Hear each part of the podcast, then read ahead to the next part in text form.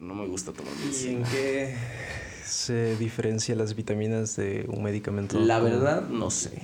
Yo tomo lo que me dicen que tome. Si a mí me dicen, tómate este té de serpiente cascabel, lo tomo. ¿Cuál es el pedo? Es- ya está grabando. Ah, ya. ¿Qué tal? ¿Qué tal? ¿Qué tal? Estamos en una nueva ocasión grabando desde... Estamos de regreso, ahora sí sabiendo de qué, de qué es lo que vamos a hablar. Ahora sí ya hubo preparación previa. Fíjate que... que eh, ayer que estábamos, porque este, este sale el sábado, ¿no? Sí. Ayer estábamos grabando el que salió el miércoles y si es que sale el miércoles si me da tiempo de editarlo y sale el miércoles, ¿verdad? Si no, pues tendrá que salir el jueves. Y ya tenía yo la inquietud porque, a ver, yo tengo aquí una crítica contra, no los japoneses, contra el anime. ¿Contra el sistema? Contra el sistema. Porque el sistema patriarcal, sistemático, no.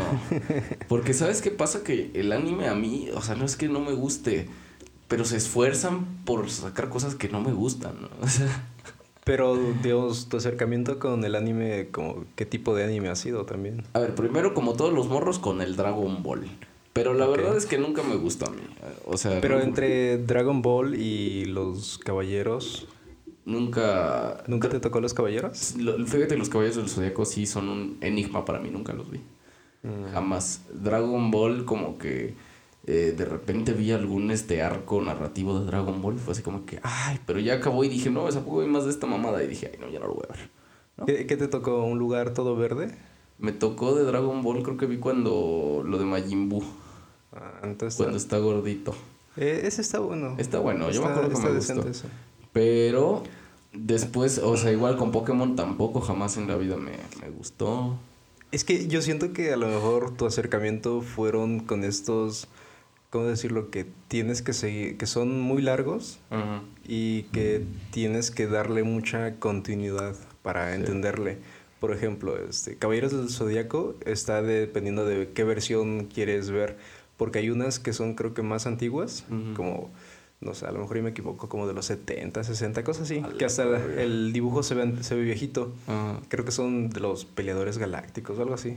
Y ya después están No los más modernos, que esos son los que yo un poco más vi.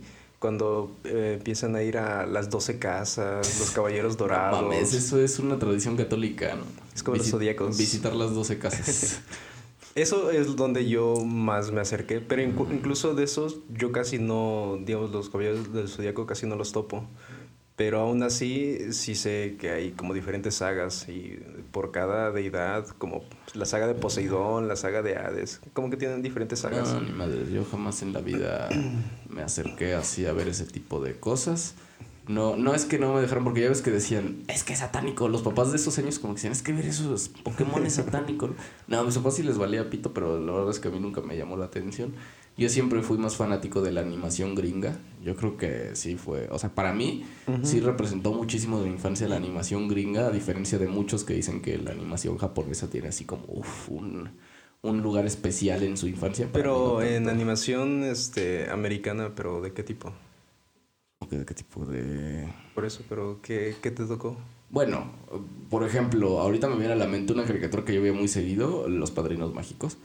Ah, eso está a mí bueno. me mamaban Los Padrinos Mágicos. Digo, hay una etapa en donde claramente se ve cuando terminan los padrinos mágicos Ah, claro. y después claro, lo, lo claro. que No, creo empezaron que, a hacer. creo que hace como un año todavía seguían sacando capítulos nuevos, pero ya, o sea... Pero ahora te das cuenta que hay un perro y una niña No, sí, nueva la y un es que y no sabes qué En es lo que pasó. video de YouTube me topé que un, un video así que te explicaban qué estaba pasando con los padrinos mágicos y dije, verga, así me quedé bien atrás porque eh, había un pedo que los padrinos mágicos los pasaban en, un canal de Disney, pero los padrinos mágicos eran propiedad de Nickelodeon.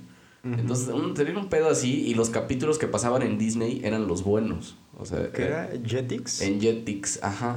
En Jetix pasaban esos capítulos y estaban bien buenos, güey. Había una caricatura que se llamaba Yin Yang Yo, que era, o sea, según era como también una parodia como la cultura japonesa, pero eran unos conejos y un panda y también, por ejemplo, ¿sabes cuál también otra? Me gustaba mucho Avatar, la leyenda de Ang. Ah, ese es Y- bueno. Y, eso no es, o sea, no es anime, no pero, es anime, pero es como una referencia. Sí, o sea, sí es como, tiene muchísimas referencias. Y, pero ese, eh, o sea, no es tan larga como un anime, güey. Tengo amigos que les gusta este, el, el anime que tiene como mil episodios.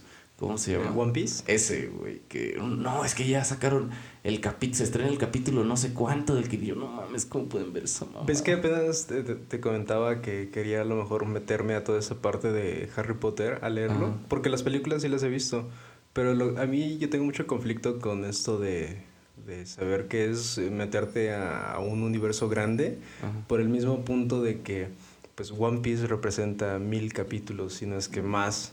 Y el hecho de que tienes que estar detrás, detrás viéndolo, en este caso Harry Potter me pasa de, son tantos libros de que no sé si en algún punto, el, no sé, ya no me vaya a gustar tanto de lo que se trate de los Mm. temas. Y es decir, como dejarlo inconcluso, como que no. Pues- Porque de por sí empecé a leer ya el primero. Ah, ¿sí? Bueno, ya había leído hace tiempo el de la piedra filosofal. No sé si incluso me lo prestaste tú o me lo prestó otra persona. Me acuerdo que me lo prestaron en un libro en la prepa. Yo ese, los de Harry Potter los leí, pero, o sea, yo los acabé cuando tenía como 12 años, entonces ya, o sea, pero, o sea, yo los de Harry Potter sí me acuerdo que me gustaban porque, digo, pues como, es, es, un- sí es una lectura muy enfocada para jóvenes, o sea, como de estas novelas juveniles, pero tiene muchas referencias a Sherlock Holmes, por ejemplo.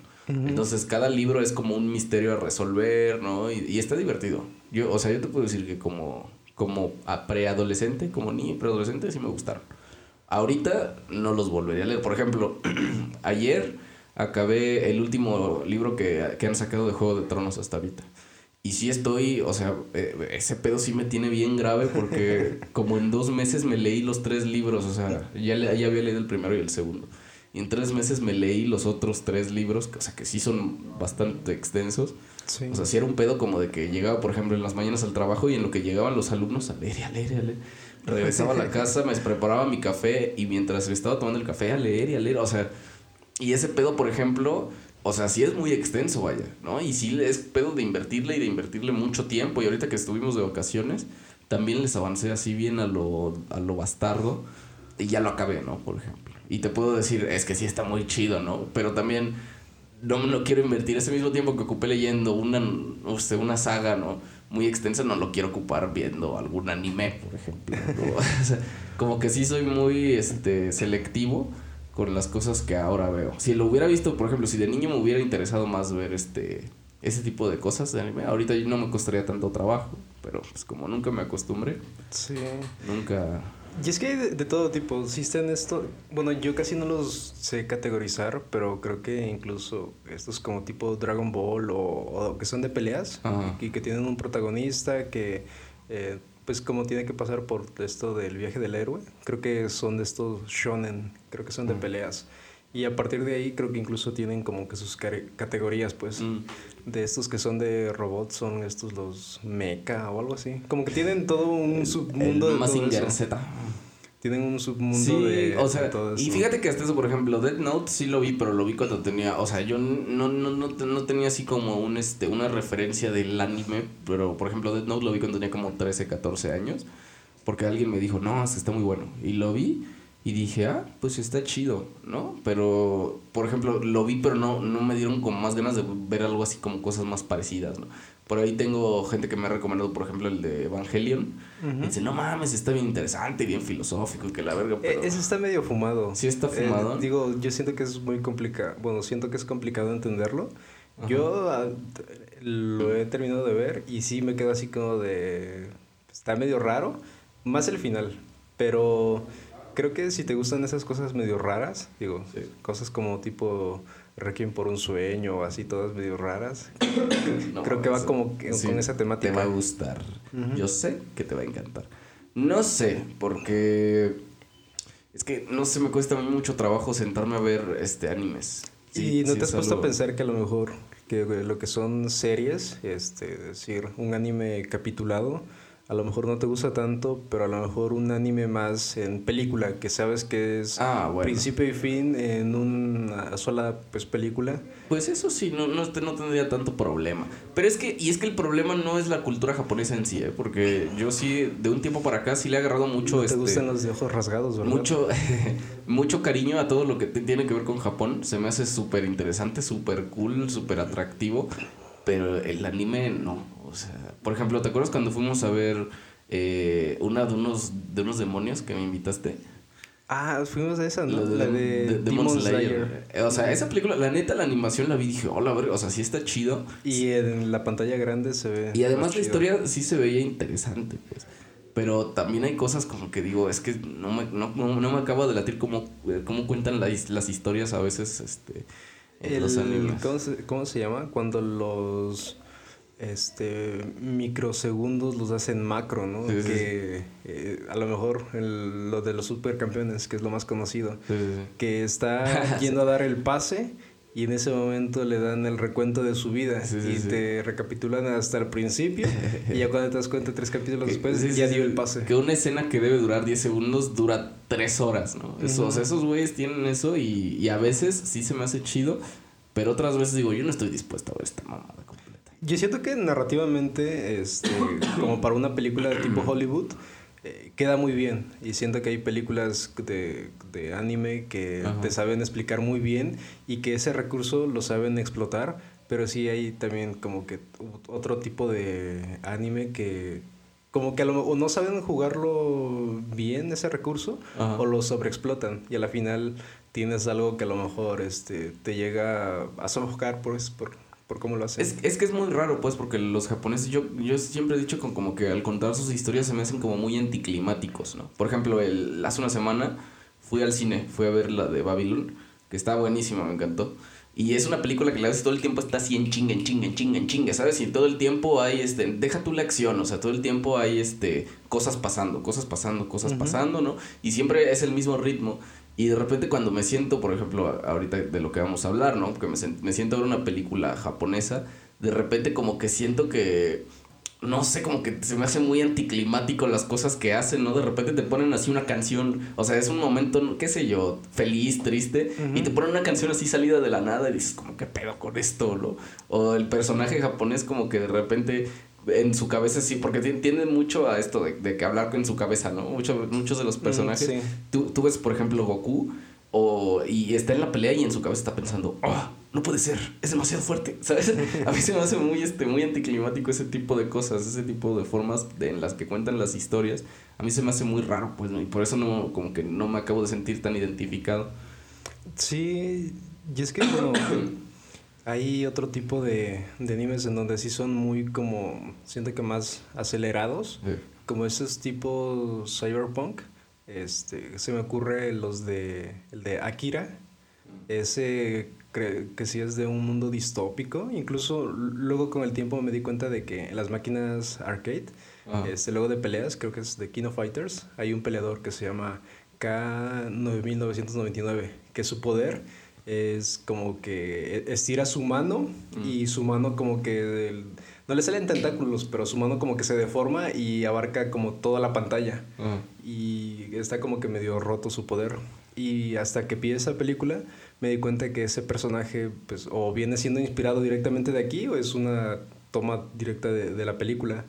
Pero cosas como esas, hay películas en donde son como de acción y en donde sí son más como más rápidas. Igual está creo que Ghost in the Shell, que Mm. incluso la versión en Hollywood a muchos no les gusta, pero a mí se me hizo como que un buen acercamiento. Digo, para películas como tipo Death Note que lo sacaron de Netflix, que eso sí se hace como una burla.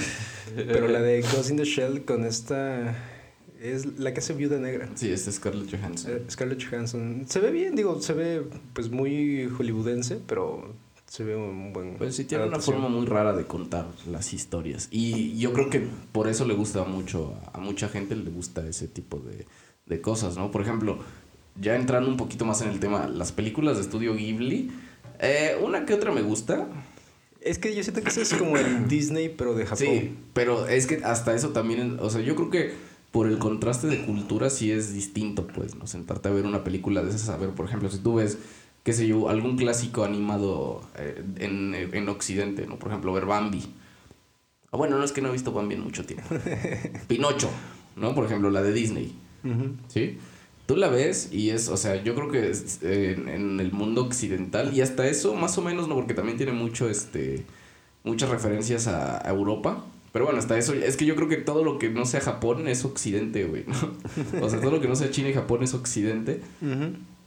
Y, o sea, y tú la ves y sabes como la estructura, ¿no? Pero te sientas a ver el viaje de Chihiro y no- yo no entiendo un pito, ¿no? O sea, la he visto una vez y no entendí un pene. o sea, te sientas... Yo, yo aquí sí me hizo mucho enojar cuando vi la de la tumba de las luciérnagas y fue un pedo de... Güey, en mi puta vida vuelvo a ver algo así de triste, cabrón. O sea, me acuerdo que... el- y no tiene mucho que la vi hace como dos años. La vi, no- nunca en la vida la había visto. Alguna vez había leído de, de esa película. Y me senté aquí en el cuarto a verla y sí fue un pedo de, no, no mames. O sea, esto es gusto por sufrir, cabrón.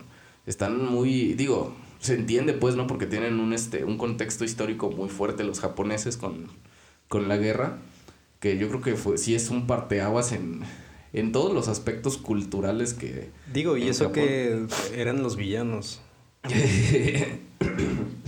¿no? ¿Cómo que éramos más Yosare? O sea, pues deja tú, bueno, es que si estaban del lado de los alemanes, ¿no? Interprétenlo como quieran, pero eran aliados de los alemanes.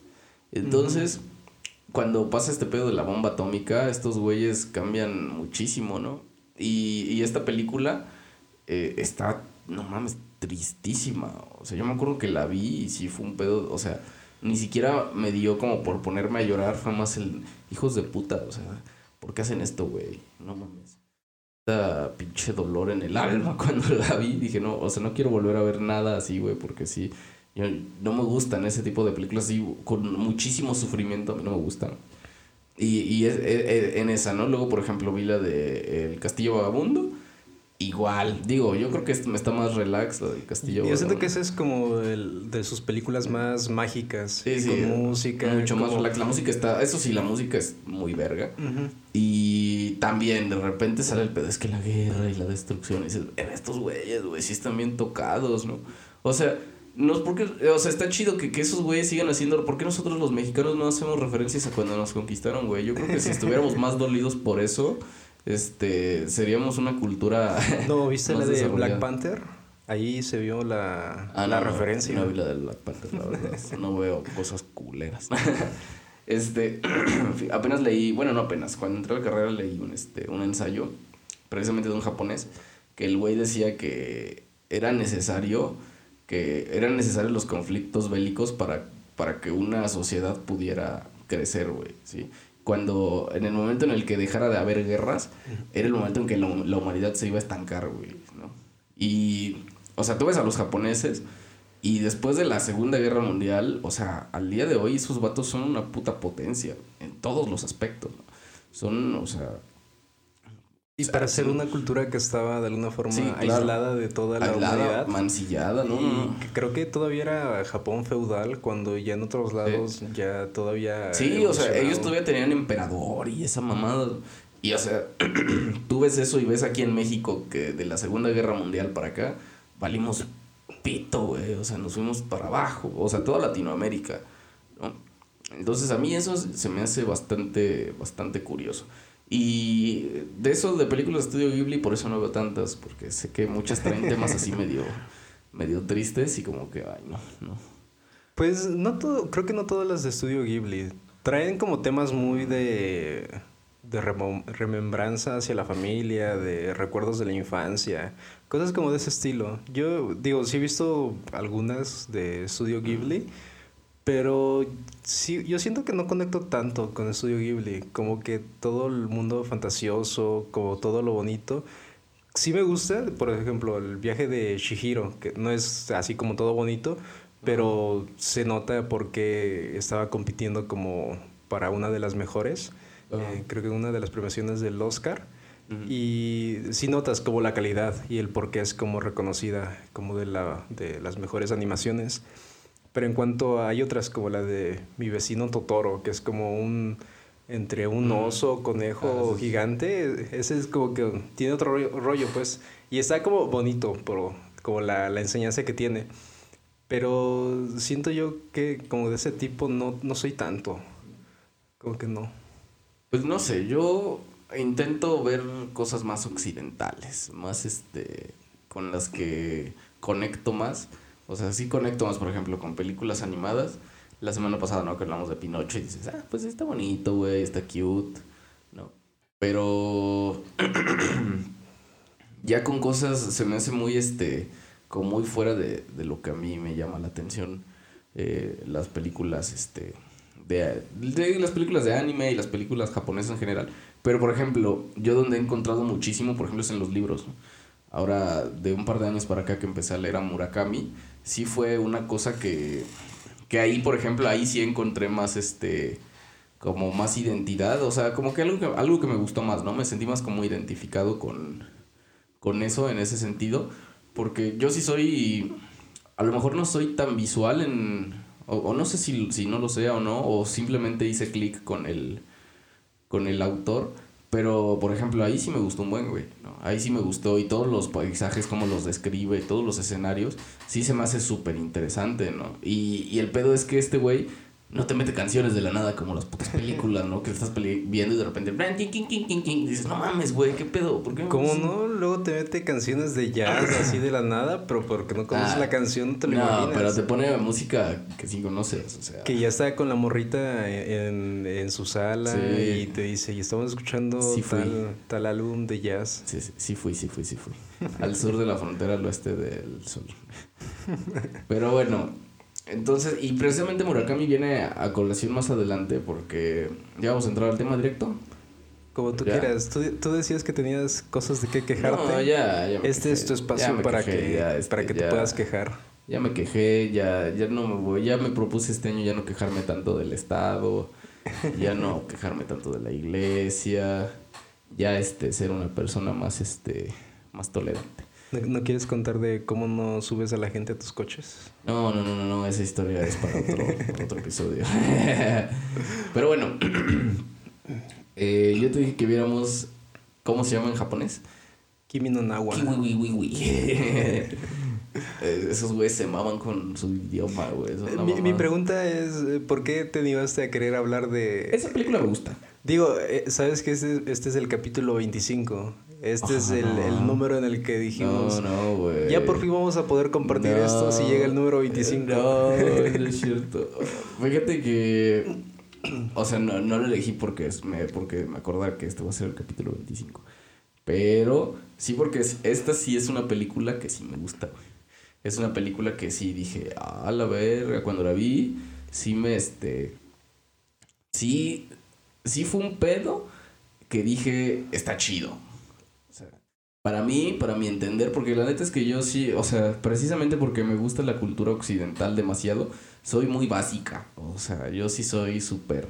Ay, hay que ver otra vez este Pulp Fiction. Ay, hay que ver otra vez este Forrest Gump. ¿Sabes? Y ahora que vi esta película, sí fue como un. Ah, su puta madre, porque de entrada, yo no soy fanático de las historias así de amor. Las películas románticas, como que no son mucho mi hit. ¿Tú definirías esta película como una historia Sí, de amor? sí, sí, sí, sí, es una, sí es una película romántica. O sea, por donde lo quieras ver es una historia, una película romántica. ¿No? Eh, sí me gustan las, las comedias románticas, esas sí me gustan, sí me gustan. Una que otra, ¿eh? Cuando estoy de humor sí me gusta ver alguna. Y esta, pues yo creo que sí es una, más, más que comedia, es como un, un drama, ¿no? Un drama romántico, japonés, muy a su, este... ¿En serio crees que es romántico? Güey, sí, ¿por qué no? Yo, Güey, no yo- yo tengo, yo tengo mis, como, ¿cómo decirlo? Siempre que, igual cuando lo, lo hablamos con un amigo, yo no lo categorizo como a- algo romántico. ¿Por qué no? Es que yo siento que es, ¿cómo decir? La parte romántica o así que habla de la película o el puente que es Sí. de la película, es como, no sé, es lo, lo secundario. Para mí es como lo secundario. Para mí siento que por ahí pasan más problemas o hay cosas en que fijarse más que en la parte romántica, porque incluso al final pues no, no, se, no se dice que, que ya quedaron juntos o no. Simplemente se, ni siquiera pues, se no dice si recordaron o no. romántico, o sea, es me gustan, por ejemplo, este tipo de historias en las que, por ejemplo, yo, yo, lo, yo como, como la leí, como la entendí, pues, digo, está la historia principal, ¿no? Que es esta morra que de repente despierta en el cuerpo de, de un vato en Tokio, ¿no? Y viceversa. Un vato en Tokio que de repente despierta en el, en el cuerpo de una morra que vive en una zona como medio rural de Japón. ¿no? En un pueblo. Y ese es como el arco principal, ¿no? Como la historia principal.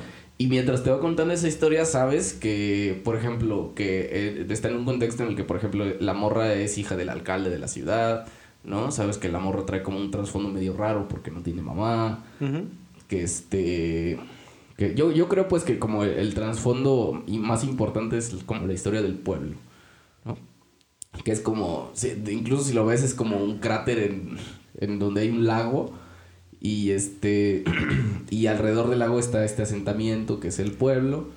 Y, y como que todo el tiempo está siempre está presente a lo mejor no de manera tan explícita pero el que ah es que el, el cómo se llama el, el- cómo se llama esta mamada? el, el ¿El cometa? el cometa que va a pasar no y siempre ay los preparativos para el festival de no sé qué ay que es que en tanto ca- pasa cada cada tantos años pasa el cometa no y que a lo mejor es este como es como el es como el contexto de, de la película y que al final si bien no te lo va contando de manera como muy explícita al principio al final es lo que tiene el como el cómo se dice el, lo que genera el conflicto pues más importante de la película. ¿no? Que es la muerte de, de todas las personas, o bueno, casi todas las personas del pueblo, ¿sí? Y es como el, ya cuando, cuando llega esta parte de la película es como, ¿cómo, cómo hacemos para revertir este pedo? ¿No? O sea, yo es así como, como la lectura que le di, pero para mí lo importante sí es la historia de estos dos vatos, güey. Porque sí es como, pues sí es una historia como romántica, güey. Aunque no quieras, para mí sí es una historia Porque en romántica. toda la película sí hay un beso, ¿no?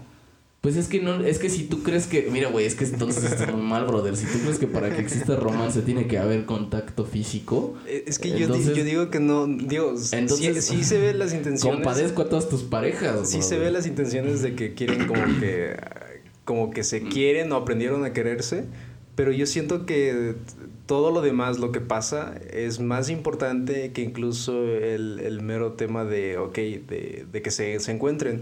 Siento que incluso la resolución es ya hasta al final, esa parte, como de cuando, cuando saben que algo están buscando. Ajá. Porque a fin de cuentas, esa conexión que tenían de, se supone que de intercambio de cuerpos, viene a través de la familia de, de la, de la protagonista femenina, que se llama Mitsuha, porque se supone que de- a partir del primer cometa que cayó, Ajá. si ves en el volcán en donde están, se supone que ahí es, ah, como yo lo entiendo, en donde cayó el primer cometa. Ajá. Después de eso, este, la deidad, la parte esta, creo que Mayugoro, no, el de los hilos, se me olvida. Ah, no sé, pero el que es Musubi. rojo. El, el, Mushu. el- creo que la deidad de los hilos, creo que es Musubi, que quienes creo que a través de la familia de, o de toda la descendencia de Mitsuga, les dice que como que les va a dar como que una ayuda para que a través de, de esa ayuda que es el intercambio de cuerpos, Ajá. pues traten de más o menos advertir de que va a venir otro. El cometa constantemente va a estar viniendo. Porque para el, el punto de la película, cuando ya pasa la última, este, que el cometa cae, se supone que es la tercera vez. Esa sería la tercera vez. Porque la segunda Ah, vez es cuando forma como el lago. Ajá. El cráter que se forma en el lago. Esa sería la segunda vez. Y es ahí en donde habla sobre el incendio de Mayugoro. En donde se supone que todos los escritos se, se pierden. Porque al quemarse todo, incluso es- creo que es una frase que dice la abuelita. Puede que, puede que la palabra se pierda, pero la, la tradición no debe de perderse. Y es ahí en donde hacen esta parte de la costumbre de la doncella del De- Chikamisake, Ah, de, el- del- la bebida del- esta, ¿no? La bebida De la- que es preparan. arroz, no sé qué es, Ujú. que lo van... Que ¡Qué eso, que eso incluso pues representa algo importante para, para el- la continuación a la a mitad de la trama, que eso Ah. también es algo importante. Pues, o sea, es que tú ya te fuiste al contexto, pero bien hasta el fondo, güey. O sea, si tú la ves como... Es lo que, lo que yo te digo, si tú ya después de haberlo Sí, visto no, la primera sí, vez, o sea.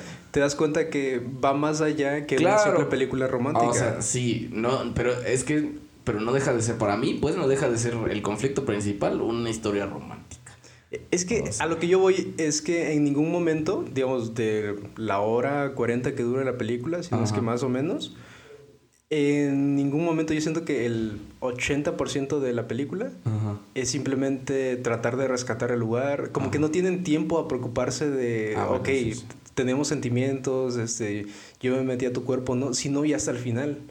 E incluso yo siento que es un detalle del, del director, Makoto Shinkai, en dejar ya el problema de que necesitan algo más. Mm. Ya cuando el, el vato está buscando una carrera de arquitectura o la otra chica sabe que también está como que constantemente buscando algo y tienen como diálogos en voz en off en donde pues dicen eso, que siempre he estado buscando algo, pero eso yo siento que es a partir de todo lo que se conllevó al tratar de rescatar el pueblo que, que se produce, porque como que ambos no se, se conectaron en el punto de de cada uno de lo que pasaron. Que yo siento que ya después de haber rescatado al mundo, de haber hecho todo, ok, y hay tiempo para ver si hay algo más. Para ver si hay el amor. Porque incluso el hilo del destino sí se lo menciona, que incluso en los primeros 10, 15 minutos de la película, este, que eso es algo que casi no se hace en las películas de anime, que te den como un opening en donde te spoileen todo, todo lo que va a pasar en la película desde ese fragmento en donde va la primera canción, ahí ya te dijeron todo. Ya te dijeron cómo va a iniciar, cómo va a terminar. Y si te das cuenta, lo ves una segunda vez y dices, pues aquí está todo. Aquí está todo como el, el mapa de lo que va a pasar después en la película. ¿Viste la película entonces? no, sí. Este. pues para mí sigue siendo una historia romántica, bien aferrado el vato, ¿no? No, o sea, precisamente me gustó porque es una historia bien, este, bien fumada, güey. O sea, yo no sé, el vato este, que este... Eh, eh, estaba leyendo precisamente que el vato se inspiró mucho en Murakami. En la forma en la que Murakami empieza a contar sus historias, ¿no? Que de repente son medio, o sea, medio fuera de este planeta, ¿no? Yo, por ejemplo, me... Cuando la terminé de ver, no, no pude dejar de pensar, por ejemplo, en Sputnik, mi amor. ¿sí? Cuando esta morra de repente van a Grecia y desaparece. Sí. Y, y, la buscan a la morra y la buscan y la buscan y nunca, nunca la encuentran. Y de repente de la nada el, eh, el vato ya está de regreso en Japón y suena su teléfono y es esta morra, ¿no? Y le dice que, que como que ya regresó pero que la tiene que ir a buscar y como que, o sea y que no sabes si... si, y, le dice, un vato me estaba hablando y quería que subiera a su coche. ándale, así me dijo. No, ya hay que hacer chistes así. No, y le dice como, güey, o sea, ya... O sea, y, al final te deja ver como, o sea, sí regresó, no regresó. Todo lo que le pasó fue real, sigue dentro del mundo de los sueños. El final de la película es lo mismo. Es lo mismo. ¿Se acordó o no se acordó? Como... Eh, yo por eso, por eso me gustó, o sea, y no, y no había, no lo había, este ¿cómo se dice? Relacionado hasta ayer que la vi, esta noche que la vi, que leí precisamente que el vato se inspira en, en Murakami, se inspiró mucho en cómo Murakami también cuenta sus historias. Que de repente, por ejemplo, si lees un libro que se llama Kafka en la orilla de Murakami, que también es bastante parecido, ¿no? De repente hay un, este, un tramo del libro, un, un extracto en el que el vato, el personaje principal, se va a encerrar a un bosque y se encierra como 3, 4 días y empieza a tener como alucinaciones bien raras y ya no sabe qué es real y qué es mentira y que las cosas que están pasando y ve este que en el bosque empiezan a pasar soldados y son soldados de la Segunda Guerra Mundial que se perdieron en el bosque, pero como el bosque está encantado, entonces los soldados siguen dando vueltas y ya, o sea, ¿sabes? Y como bien fumado, pues, ¿no? Y como una forma de, de contar la historia y de administrar el tiempo bien psicodélica. Y este tipo lo que hace en Your Name, a mí se me hace magistral. O sea, el, como el vato. Porque como a los 40, 30, 40 minutos de la película, tú te das cuenta que el plot twist. El, bueno, el plot twist que tú crees que es es que intercambian cuerpos, ¿no? Que tú dices, el plot twist de esta, de esta historia es que es un vato que intercambia cuerpos con amor. Y luego, cuando va a la cita con la, con las, con la morra esta del, del restaurante, con la mesera, te das cuenta que el verdadero plot twist de la historia es que no nada más intercambian cuerpos, sino que están desfasados en el tiempo. ¿No? Porque la morra le dice, güey, si todo sale bien en la cita, cuando termine van a estar viendo juntos el cometa. Y el vato como que dice, o sea, ¿cuál puto cometa, no? Y, marca, le marca por teléfono y se va a negros y cambia la escena y suena el teléfono de la morra, pero no es él, ¿no? Ya es como, es otra persona. Sí. Y ahí está el verdadero giro de la historia que dices, verga, o sea, no están en la misma no están en el- están desfasados en el tiempo. Y pues, te das ¿no? cuenta que se llevan una diferencia creo que de tres años. Sí, sí, sí. Yo también intenté como relacionar eso, porque dije, "Mm, está raro, ¿no? Porque ella lo va a buscar. Pero entonces es- ella es tres años mayor que él. Sí, él de alguna forma está terminando creo que Ajá. secundaria, por así decirlo, y ella ya está por terminar prepa, porque claro. le dice, solo quiero terminar la, la preparatoria para poder irme a Tokio y hacer mi vida. Pues sí. Y, está bien chido, pues, ¿no? Digo, visualmente también es un deleite. O sea, no, el, todos las- los planos del cometa a mí me gustan un montón. O incluso bien, este plano cuando te presentan Tokio, en donde Ah, también. ves los edificios, digo, Pero se ve bien real, ¿no? O sea, se ve muy que- como fotorrealista de Sí, alguna sí. forma. Es como, creo que es del mismo director la película que fuimos a ver al cine, la de una que controla el clima. Ah, la del tiempo contigo, creo que es Withering. Weathering with You, no, Algo así. nada, sino que es, que es más o menos igual. Y estuve en la animación y, y la ciudad se ve bien real, ¿no? Se ve bien este. Sí, en esa, en la continua bueno, no es continuación, Eh, pasan pero como dentro del mismo universo, ¿no? es dentro del mismo universo. Este, esa sí tiene, yo siento que un tema más oscuro y ese sí más romántico. Porque ahí sí, pues al final los dos protagonistas se quedan juntos. No hay, no hay un suspenso en de se habrán quedado juntos o no, sino que literal siguen hablando. Para mí sigue siendo romántica, güey, ¿no? Y bueno, toda la historia está, o sea, la, forma en la que te, te- te describen los tiempos, cómo están, este, cómo, cómo, cómo se dice, cómo eh, tienen esta interacción entre ellos. Y está bien rara, pues, ¿no? Porque yo, yo no como que no, no la había entendido las primeras siete veces que la vi, ¿no? Las primeras dos veces que la vi como que no le acababa de cachar el, el este... O sea, y, y aún así todavía me quedan como dudas, ¿no? Como de, güey, o sea, como que, ¿por qué se les olvida, no? O sea, pero, pero bueno, a ver, tú explícame, a ver, pues, ¿por qué, por qué se les olvida? Porque en mi cabeza sí es como, güey, pues no es tan difícil, ¿no? Nada más, este- Como, de- co- ¿cómo decirlo? Cuando... eh, O sea, cuando, por ejemplo, cuando están en, en el, en el volcán este, que se ah, encuentran... El, el por qué empiezan a perder las cosas. Ahí empiezan, se les empieza a ir la memoria. Ahí es donde te digo, lo importante de ahí era el Kuchikamisake. ¿En, en qué sentido? La- todo- todos los diálogos de la abuelita son los diálogos Sí, como sí. que importantes. ¿En qué sentido? Cuando ya eh, llegan al monte, eh, te dice, a partir de aquí estás cruzando el Ajá. inframundo. Al cru- cada vez que cruces el inframundo, para salir tú debes de dejar algo de valor, Algo algo, importante. En este caso, como la, esa vez que están cruzando, de alguna forma no es Mitsuha, sino es Taki, el protagonista este, masculino, Ajá. lo que él tiene que dejar es lo que es más importante para él. Ah, pero. ¿Qué, qué era? Este, creo que en esa primera vez era el intercambio de, de cuerpos, me parece. Porque Ajá. después de esto es la toma en Es- donde este, ok. que el cometa cae. Es ahí en donde pierden el- lo que en ese momento es más importante, que es el intercambio de cuerpos. Pero si te das cuenta, a partir de ya cuando este Taki va al monte otra vez, él se vuelve a meter una segunda vez. Es decir, él ya se metió dos. La primera perdió la conexión del intercambio de cuerpos.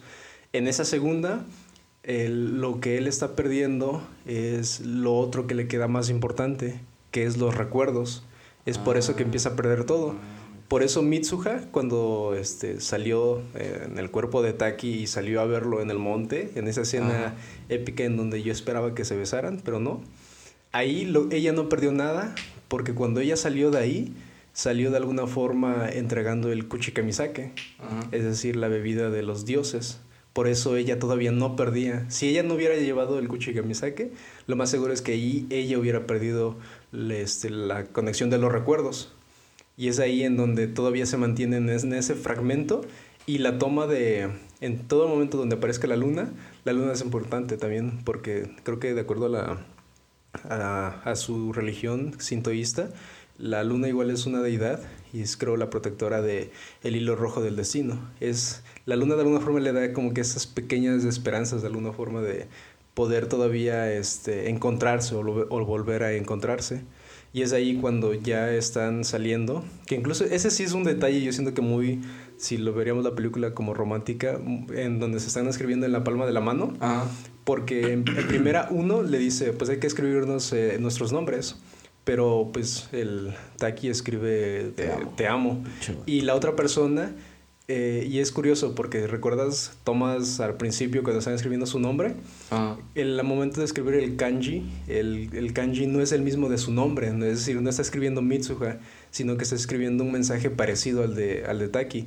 A la final, ninguno de los dos iba a escribir su nombre, sino que iba a escribir pinches vatos aferrados, güey. Y te das cuenta en esta escena de donde está corriendo y está corriendo Ajá. y se cae. Se cae, sí, sí. Y en ese momento, digo, yo siento que ahí sí puede ser el punto donde todos digan, esa es una de las mejores películas románticas de alguna forma en anime o, o de lo que sea, pues. ¿Ves cómo es romántica?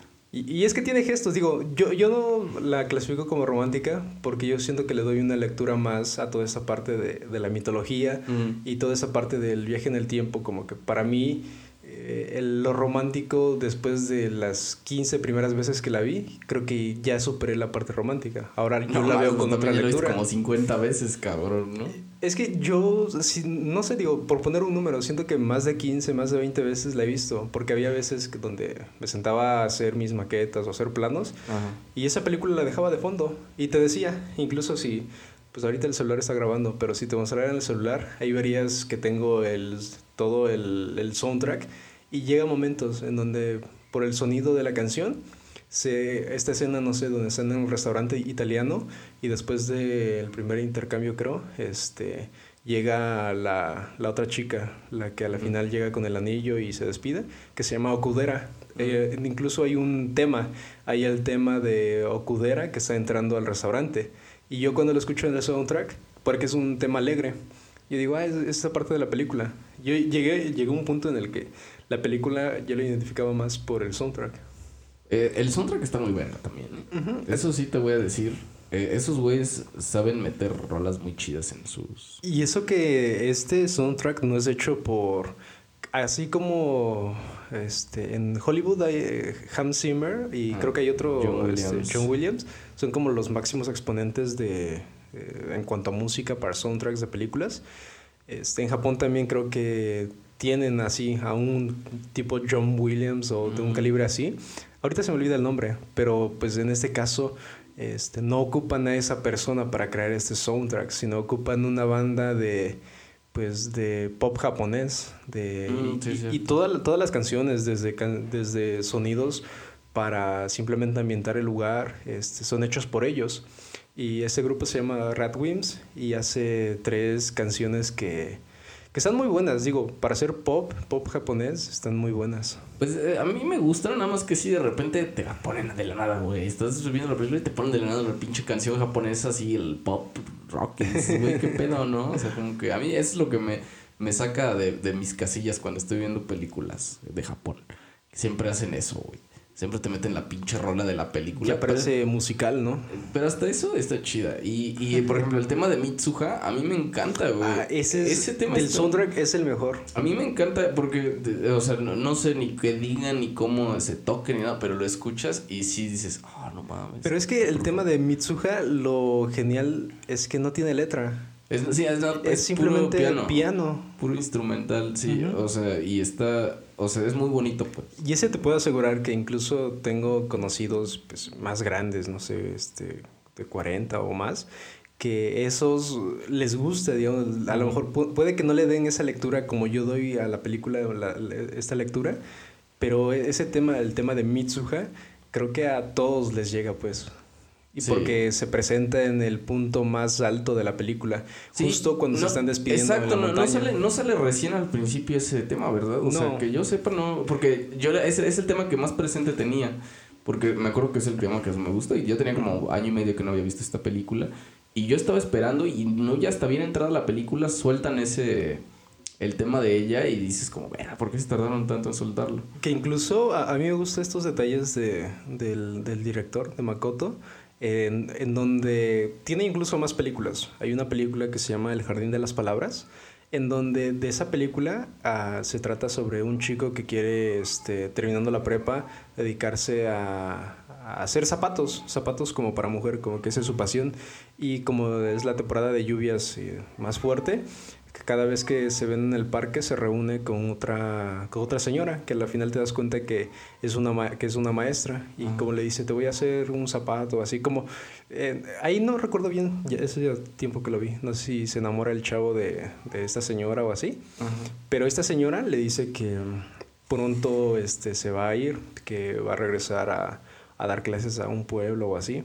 Y es justo la maestra que sale en los primeros minutos de la película, que incluso es la maestra que a la, a la compañera de, de, Mitsuha, cuando están haciendo lo, como que hablando por el parlante, ah, que los detiene, es la misma maestra. Esa maestra es la que aparece en esta película de El Jardín de las Palabras. Un multiverso.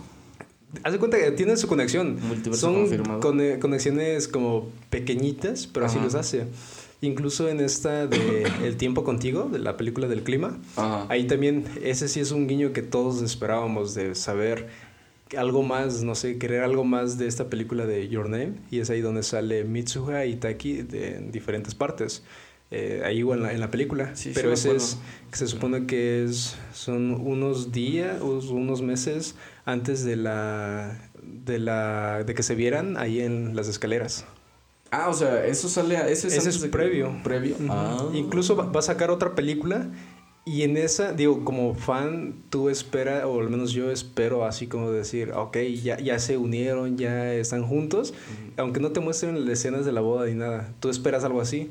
Pero pues quién sabe, digo, el director generalmente hace un guiño a una a la película anterior que sacó. Así que lo más seguro es que en esta nueva que salga no sea espero pues, que a lo mejor va a ser un guiño a la del tiempo contigo, la del clima, y no a Your Name, sino eso ya va a quedar fuera. No sé si te diste cuenta, yo lo caché primero y luego lo vi eh, en un análisis, el de la campanita, güey. Ese es mi es, la notificación que traigo en mi teléfono. Ah, sí. Cuando llega notificación sale la campanita. La campanita y cuando se encuentran en el cráter suena la campana pero al revés, o sea, suena como invertido.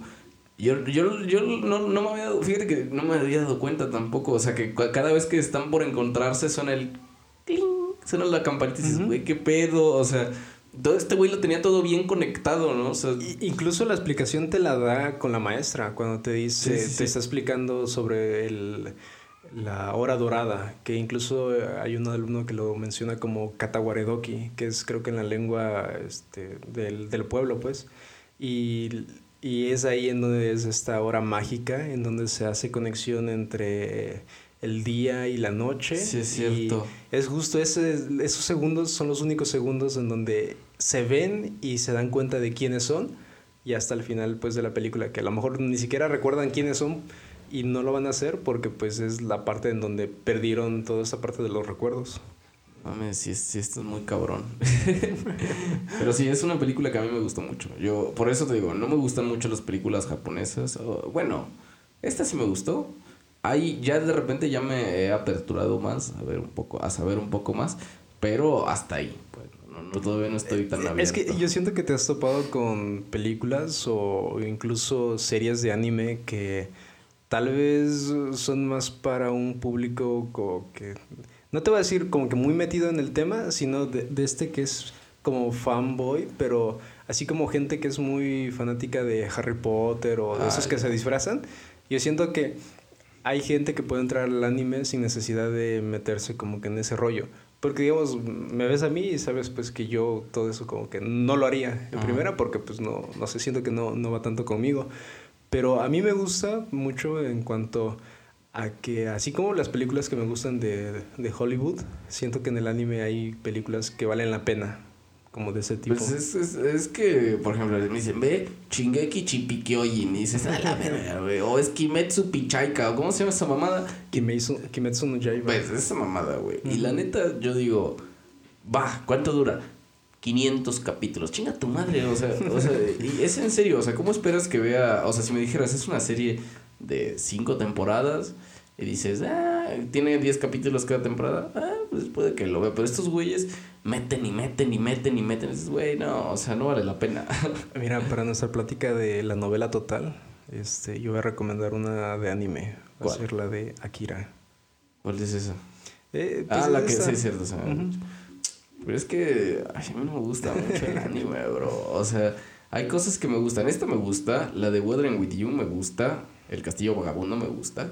Ya, güey, o sea, ya párale de cortar. Es que no has pedido recomendaciones. Yo siento que pides recomendaciones con este tipo de gente bien, como que bien metida, Es, eh, bien en Lost in estos rollos. Translation y ya, güey, ya párale de cortar. O sea, porque sí se me hace medio... Mira, hay películas de que son así cortitas, bueno, no cortitas, pues como de hora 40 o así. Ajá. Hay una que, compe- que competía creo que en la misma época o en el mismo año que salió, eh, la de Your Name. Ajá. Se llama Una voz silenciosa. Esa, digo, sí también tiene como una temática así muy secundaria romántica, que así se nota, pero el tema principal es más como la parte de cómo trata la gente el bullying, porque es una chica que no, que no puede hablar, que Ajá. creo que tiene, bueno, más bien es una chica que tiene problemas de que no puede oír bien, por consiguiente no puede gesticular bien como que las palabras. Y hay un chavo que, este, que de alguna forma le hizo bullying toda su, toda su infancia, toda su niñez, le hizo bullying. Llegaba a puntos en donde sus aparatos para poder escuchar de la, de la chica, como que se los aventaba o así. Pero Mm. por ser el, el chavo chistosito de la clase que, que quiere que- quedar bien o así, y él simplemente lo hacía por miedo al, a lo desconocido. Pero llega un punto en el que ya de grande, este, bueno, a lo mejor es mucho pues, pero este, en donde está a punto, bueno, había vendido todas sus cosas, vendió todas sus pertenencias, eh, se despidió de su trabajo, así, porque quería como pagarle a, a su mamá de todo lo que ella gastó en los aparatos que él rompió. Ujú. Y llega un punto en el que hace todo eso y se quiere despedir incluso, bueno, se quiere, le quiere pedir perdón a esta chica que le hizo como que tanto daño ya de grandes, que se Ajá. supone que ya no se encontraban. Y todo para suicidarse, porque él a, a causa del bullying que hizo esta chica, este, fue tachado como de, de abusivo, ¿no? De, de, de, de bully, pues. Y llega un punto de que todo eso cambió para, para su vida en el que ahora a él lo bulleaban todos. Y a partir de ahí hace como hay más un desarrollo de personajes de, de todos los que los involucrados, pero para mí se me hace una temática muy como que ah, muy adulta y muy seria en cuanto a lo que platica y sí es muy diferente a esa de Your Name, que Your Name pues, la puedes ver más como romántica y, y viajes en el tiempo y todo eso, mientras que esta de Una voz silenciosa sí es más como sí de bullying, de temas de, de la muerte y cosas así, pero y el romance también es como, pues, sí, sí está, sí es principal, pero puede pasar secundario, pues. Pero sí son de estas películas como más, este, no necesitas ver 100 capítulos para poder entender de qué se trata. Pues bueno, ya veremos, porque soy fanático de los japoneses. Tendremos que, que ver este qué, qué contenidos están chidos para ver si pasan el filtro de calidad para entrar al, al podcast. Porque este, sí somos muy selectivos con las cosas que vemos. Este paréntesis es que estaba ahorita maullando un gato aquí afuera y es, es un gato que viene, este, que, que es, le, le decimos el impostor. Porque el güey este, se hace pasar por mi gato y se viene y se come la comida del gato, güey. Y se la come, y come, come aquí, viene a todo dar, se, este, se orina ahí donde quiere y ya luego se va el güey. Y luego se mete por aquí afuera y ya no sabe cómo regresarse a su casa. Entonces le tenemos que abrir la puerta para que se salga por el jardín. Entonces aquí en la casa tenemos este plaga de gato. Pero bueno, este no sé qué más podemos agregar a este a este desmadre. Que incluso la música te delata mucho Ah, de bueno, toda la historia. De hecho, cuando lo escuchas ahí se, se oye como en reversa, ¿no? Hay unas guitarras Sí. ahí que se oyen medio... Pues la primera canción, este, en donde está también como el opening, donde también te spoilea toda la historia. Ahí se supone que las guitarras están como que mm, grabadas, bueno, al revés, como Ajá. más bien reproducidas al revés. Y es ahí donde te das cuenta que ya en la última canción, cuando ya se están viendo en las escaleras, ahí es cuando las guitarras se escuchan, es decir, este, normal, reproducidas normalmente. Y se supone que porque ya los hilos de, del destino, lo- los hilos ya están como desenredados y ahora todo está en el tiempo que tiene que ser. Perro, sí hiciste la tarea, ¿eh? Desde hace cuatro años. Llevo cuatro años viendo esta película. Fíjate que salió en el 2016, pero yo no la vi hasta hace como tres, cuatro años después de que salió. Yo no la había visto. Yo cuando vi, bueno, la primera vez que quise ver esta película fue creo que vi una publicación de, creo que en la prepa, de estos chavos, bueno, de estos chicos que son muy obsesionados con esa parte del anime. Ajá. Y que pues, yo como me llevo bien con, siento que con la mayoría de grupos, este, pues lo tenía ahí en mi perfil de, bueno, en, mi perfil de Facebook. Y ahí vi una publicación que hizo compartiendo como que de esa película y que la más taquillera y no sé qué. Y yo sí iba muy como muy escéptico en cuanto dije, pues es anime. Y más en ese entonces que no tenía tanto acercamiento. Pero lo que me atrajo mucho fue ver el tráiler y ver esta parte del cometa, como la animación muy, muy realista, como que todo el dibujo que se veía como que muy bonito.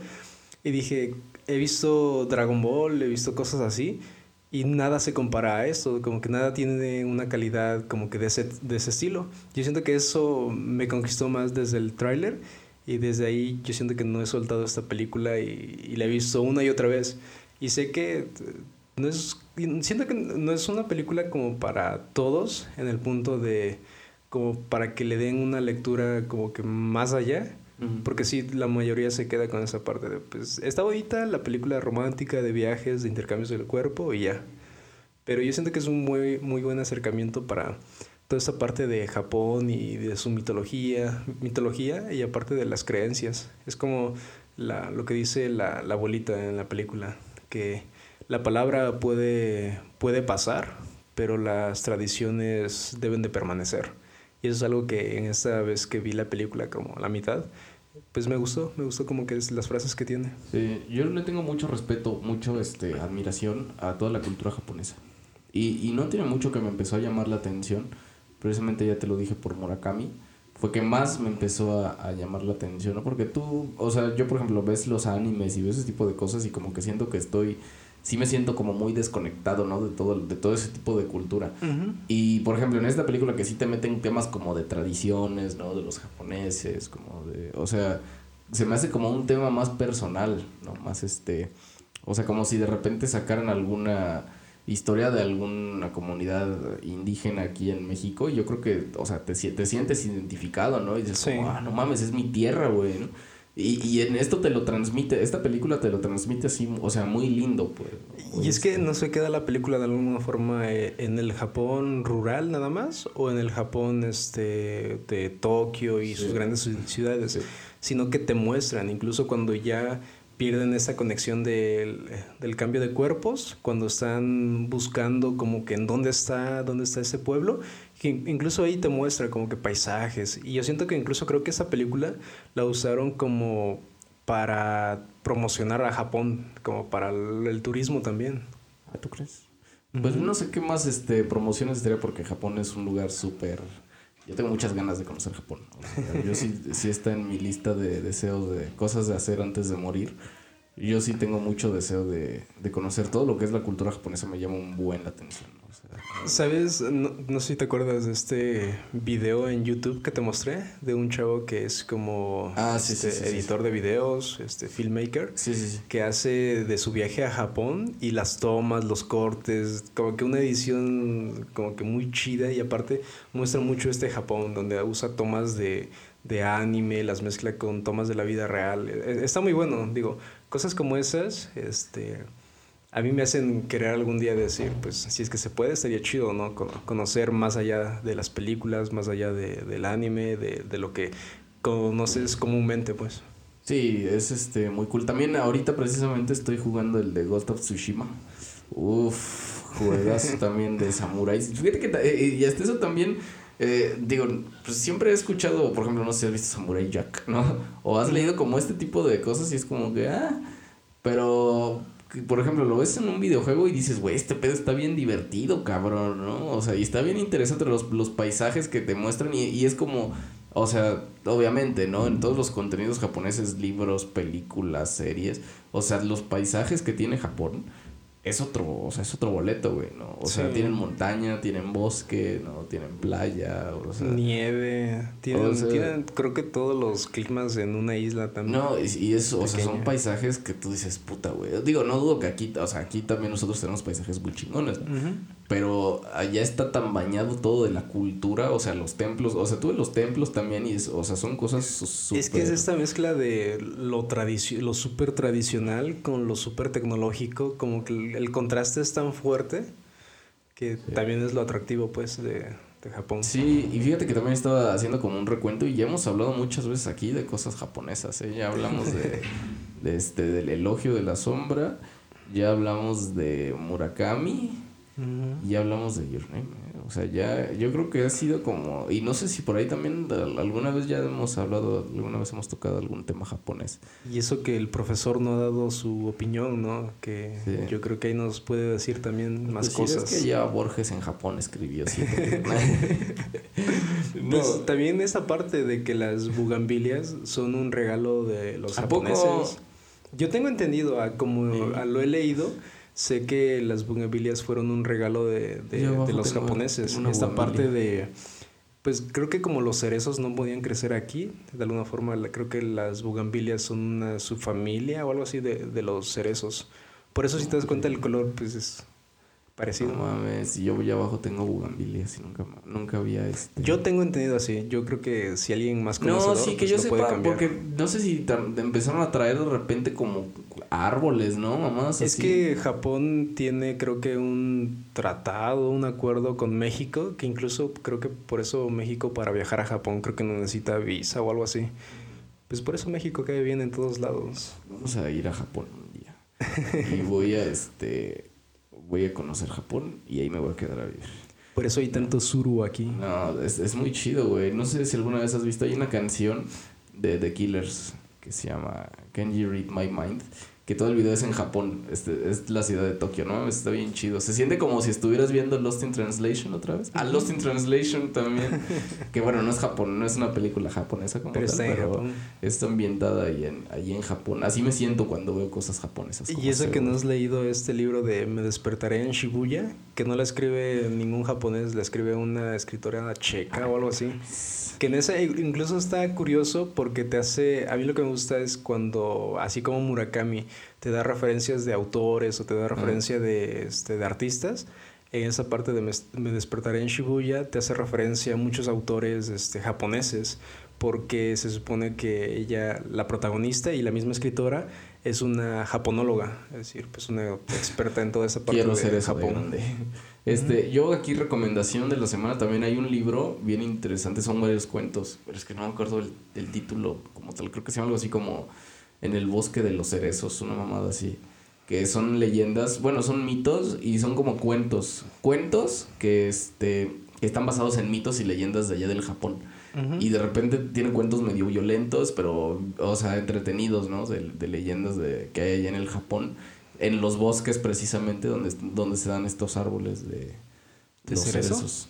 Y, y está, o sea, está bien chido, ¿eh? También lo lees y también te da esa sensación. No sé, no sé por qué he leído tantas cosas japonesas, ¿eh? Un tiempo por acá de repente he leído muchas cosas A japonesas. lo mejor tú te acercas más al Japón a través de la lectura y no como los Eso está interesante, mortales. ¿eh? Porque, no, porque, o sea, yo no demerito, pues, no es como, es que yo me acerqué al Japón por lectura, o sea, tampoco es para decirlo de esa manera, pero a mí me llamó más la atención, a mí me atrapó más mm, leyendo, ¿sí? Yo de repente no me, no me puedo dar el tiempo, no me quiero dar el tiempo para ver series, ¿no? Me, me cuesta trabajo. Eh, de repente ahorita que estuve enfermo quería ver películas y no me salieron ganas de ver ni madres, ¿no? Pero por ejemplo, leer y estuve leyendo y leyendo y leyendo, o sea, eso me llama mucho la atención a mí. Y por ahí me llegó mucho el, este, la cultura. La cultura japonesa me llamó muchísimo la atención cuando empecé a, a leer más sobre, sobre ellos. Y sí es una cosa, o sea, tienen un chingo de talento esos güeyes, o sea, deja tú la cultura, las tradiciones, ¿no? Las ciudades, las este, ciudades que tienen, tienen las, las personas de Japón son gente muy, este, digo, hay como que, también hay, creo que también hay un, este, un puñado de gente medio loca, pero la gente artista, o sea, de esos güeyes, no, no sé pues cuál sea su pinche plan de desarrollo, que los artistas este, de animación, escritores, músicos, o sea, habían dicho que dice, güey, que si tú puedes hacer una cosa bien, pero seguro hay un niño japonés que lo está haciendo 10 veces mejor que tú, ¿no? Entonces, esos güeyes sí están muy cabrones, muy, muy, muy, muy, muy cabrones. Porque incluso cuando fue el temblor del 86, eh, llegaban muchos japoneses, creo que acá, eh, sí a ayudar, pero también a llevarse toda la información que pudieran del sismo, porque ellos como se enfrentan a muchos ah, desastres, como de alguna forma su cultura en esa parte de guerras y desastres como que está muy acostumbrada, este, se llevaron como que todos esos, estudios para mejorar de alguna forma sus normas. De, pues, de, pues de hecho creo que The Your Name también está este, inspirado en, el, en este, ¿cómo se llama? En el... ¿Tsunami? En el tsunami del 2011. ¿No? Que, o sea, el desmadre que pasó ahí también. Y, esos güeyes sí están, o sea, puras desgracias, ¿no? O sea, digo, independientemente de los estragos de la guerra, que, que también es debatible, ¿eh? Yo no puedo decirte que cuando se habla de guerra no se puede hablar de, de los buenos y los malos, yo creo. Porque la neta, o sea, comprendes que también es una... Es la misión de los vencidos. ¿no? es una cultura muy mancillada por eso. Imagínate que te bombardeen dos ciudades enteras, que dos ciudades enteras. Y luego que tu conquistador, el que te aventó las bombas, este, se presente ahí.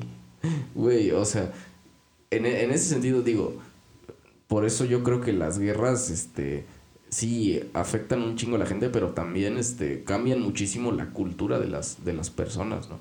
Yo la verdad no he leído mucho de la cultura japonesa, no sé qué. Quiero imaginar que son también en su momento han de haber sido muy bélicos, han de, han de haber sido este... Creo que incluso ellos atacaron, conquistaron este China. O sea, en su haber yo me imagino que debe ser una raza bélica. Digo, no tan bélico como los mongoles, que esos güeyes sí los ves y esos güeyes están locos. O sea, tú ve Mulan, ve Mulan y... Ese niño es mongolito. No uses ese, no. Eso, eso que acabo de decir está mal. No se debe decir, no es correcto. Y en este espacio no apoyamos. Este, no apoyamos ese tipo de comentarios. Esos comentarios. No, o sea, tú ves a los mongoles de, de aquella época, pues, son güeyes que están locos, ¿no? Y ves, y en general, como que los asiáticos, o sea, son vatos que están locos, vaya, ¿no? Y, pues bueno, me imagino que en su haber los japoneses también han de haber sido una cultura hasta cierto punto medio bélica, ¿no? Ah, digo, tú ves todo lo que tiene que ver con los samuráis y esos güeyes, o sea, cargan putas katanas y te cortan a la mitad si quieren, güey. Y es que esta parte del Japón a través del anime, pues no es nada parecido a lo que ellos son. Se supone que creo que incluso reflejan en el anime todo eso que ellos no son. Estos dibujos de todos muy coloridos, ojos muy saltones, todos muy alegres creo que ves gente o, blogs de gente que va a Japón y pues no son así, son callados y todos en su rollo. Como que no se me quieren acercar todas las senpais. o sea, y, y, está chido, pues, está chido. Yo creo que es este es una cultura que a mí me encanta, es una cultura que yo respeto muchísimo y que sí anhelo mucho conocer. A mí sí me gustaría mucho conocer más sobre leer, seguir leyendo más sobre el Japón yo creo que decía alguien por ahí, ¿no? Que la, única forma de conocer, las únicas dos formas de conocer el mundo es viajando o leyendo. Yo creo que, y, precisamente yo creo por la lectura, es que me he sentido más identificado porque como dices, el anime, no, yo siento también que no refleja mucho lo que son los japoneses. Sí. ¿No? En cambio, los autores, cualquier autor que leas japonés, te va a empezar a hablar, por ejemplo, el del elogio de la sombra, que te empieza a hablar cómo son, cómo es ir al baño en Japón. O sea, algo tan, tan básico como es ir a cagar en Japón. O sea, ya te da un contexto distinto de, lo que es, ¿no? Y esta película yo creo que también lo hace bastante bien, ¿eh? No es, yo creo que sí es un homenaje, es, sí es un homenaje a toda la cultura que, que sí, yo apuesto muy seguramente que la primera vez que le envió esta película le dio un interés grande por acercarse a todo lo relacionado con el Japón, con el anime, con, pues, con toda la cultura que involucra a Japón. Pues bueno, entonces ya para ir cerrando, ¿qué, quieres agregar? ¿Qué este, quieres decir? ¿Qué quieres que se suscriban, que recomienden películas que, sean como de este estilo, porque a, mí la neta me gusta, me, gusta escuchar recomendaciones. Y digo, ya se han suscrito una que otra persona, se agradece y pues esperamos ver, bueno, escucharlo, bueno, no escucharlos, leerlos, leerlos en los comentarios y ver también su, no, ¿cómo decirlo? Su, su aporte.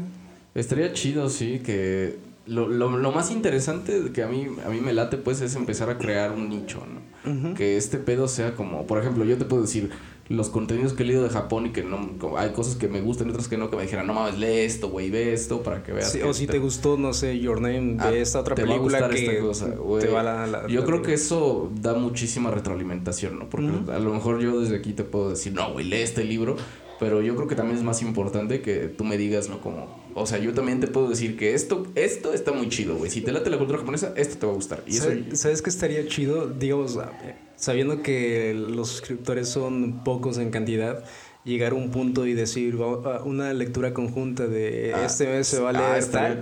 Yo siento que sería de esos como que ir más allá del solo hecho de subir contenidos al canal y poder hacerlo. Yo te voy a decir algo cantidad no significa calidad. Entonces yo creo que los, los que los pocos o muchos que podamos ir teniendo es calidad, o sea, porque yo creo que este pedo y, no es que ah este pedo es muy este oh, de calidad, es muy underground, muy underground. Bueno, que sí es underground porque es, es underground porque, porque nadie lo topa, güey, ¿no? Pero, o sea, lo chido es que mientras más sea un nicho, o sea, sí estaría interesante que nos digan, güey, como hay que hacer lectura de esto y se hace, ¿no? Podemos, este mes leemos tal libro y lo podemos comentar, incluso podemos este, conectarnos. Pedimos la opinión del profesor. Podemos, no, yo podemos conectarnos con alguien este, vía remota también y que nos Ya se pueden hacer transmisiones. Güey, o sea, va a estar chido. O sea, yo sí solicito que si llegaste hasta aquí, que comentes qué pedo, güey, que te late y también podemos, eh, eh, nos vas a librar de la chamba de nosotros tener que estar eligiendo los temas, ¿no? Si ya vemos recomendaciones cool que nos llaman la atención, pues no mames, sin pedo se hace. Sí. ¿no? Entonces, pues bueno, ahí dale like, suscríbete. Pues, creo que nada más, es, no tenemos redes sociales, ¿verdad? No, todavía no. Ni tendremos.